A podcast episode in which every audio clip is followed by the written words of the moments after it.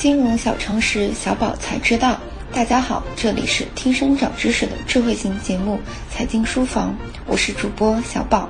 前几周为大家介绍了黄金、房产投资，可能会有很多听众说了，房子、金子虽好，但奈何门槛太高，实在是有心无力。小宝也是，想到他们就心力交瘁。本周小宝就为大家讲解一个十分亲民的投资种类——公募基金。首先，我们来了解一下基金的概念。基金是指通过发售基金份额，将众多投资者的资金集中起来，形成独立财产，由基金托管人托管，基金管理人管理，以投资组合的方式进行投资的一种利益共享、风险共担的集合投资方式。基金按照募集方式的不同，分为公募基金和私募基金。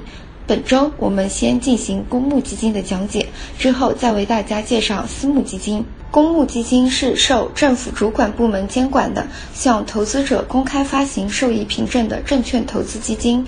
这些基金在法律的严格监管下，有着信息披露、利益分配、运行限制等行业规范。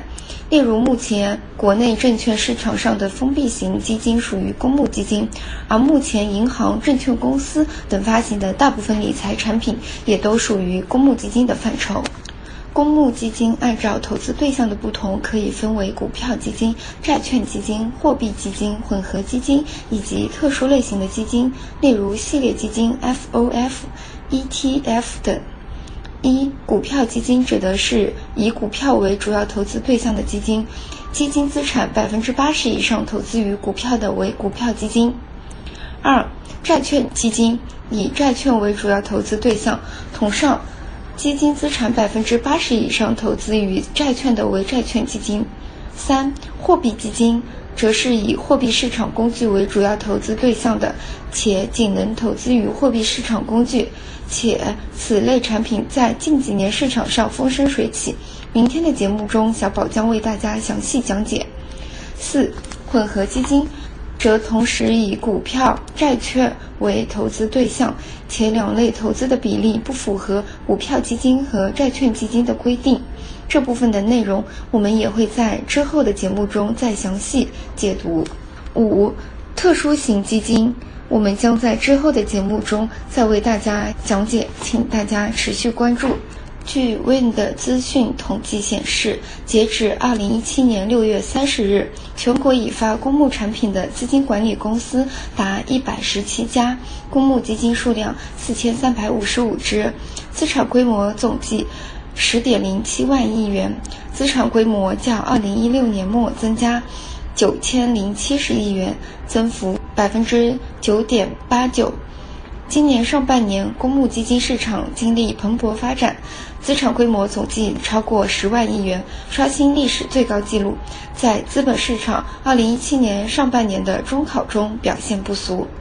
公募基金因投资金额要求低、风险相对较低等原因，深受投资者重视和喜爱，规模突破十万亿。但大多数人可能只知其表，不知其里。公募基金究竟是如何运转的呢？公募基金的运作需要多部门精心协作。简单的运作原理是：小宝通过销售代理购买某只公募基金，这只基金通过托管银行进行资金托管，基金再通过证券经纪商购买证券交易所各类股票、债券、货币资产等，从而为小宝购买的产品带来投资收益。那么，公募基金的具体运作流程是什么样的呢？首先，就像孩子出生需要准生证一样，基金发行也需要得到证监会核准。核准时需要上报一系列法律文件，例如申请报告、基金合同草案、基金托管协议草案、基金招募说明书草案、相关证明文件等。其次，在拿到准生证后，就可以通过发行渠道发售新基金。投资者购买基金叫做基金认购。一般来说，募集期需要两三个月，当然快的也有一两天就结束的，慢的也有延长募集的。再次基金募集结束后，基金公司会聘请会计事务所进行验资，达到条件再向证监会书面确认。办理完基金备案手续，基金合同就生效了。通常来说，基金成立日是认购期结束的第二天。然后在基金再次开放之前有个封闭期，这时候基金公司就开始按照合同约定去买股票、债券等产品进行建仓。最后，经历过这一些过程后，投资者就可以进行正常申购赎回，自行选择定投或一次性投资等动作。现在大家对基金运作流程和原理应该已经有了清楚的认识了，但学习最忌浅尝辄止，大家还需要坚持跟小宝一起学习成长。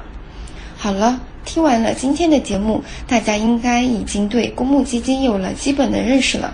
在公募基金大家庭中，有一个小伙伴是当之无愧的网红爆款，他就是马云爸爸旗下的余额宝。明天的节目中，小宝就为大家深扒余额宝的故事，敬请期待。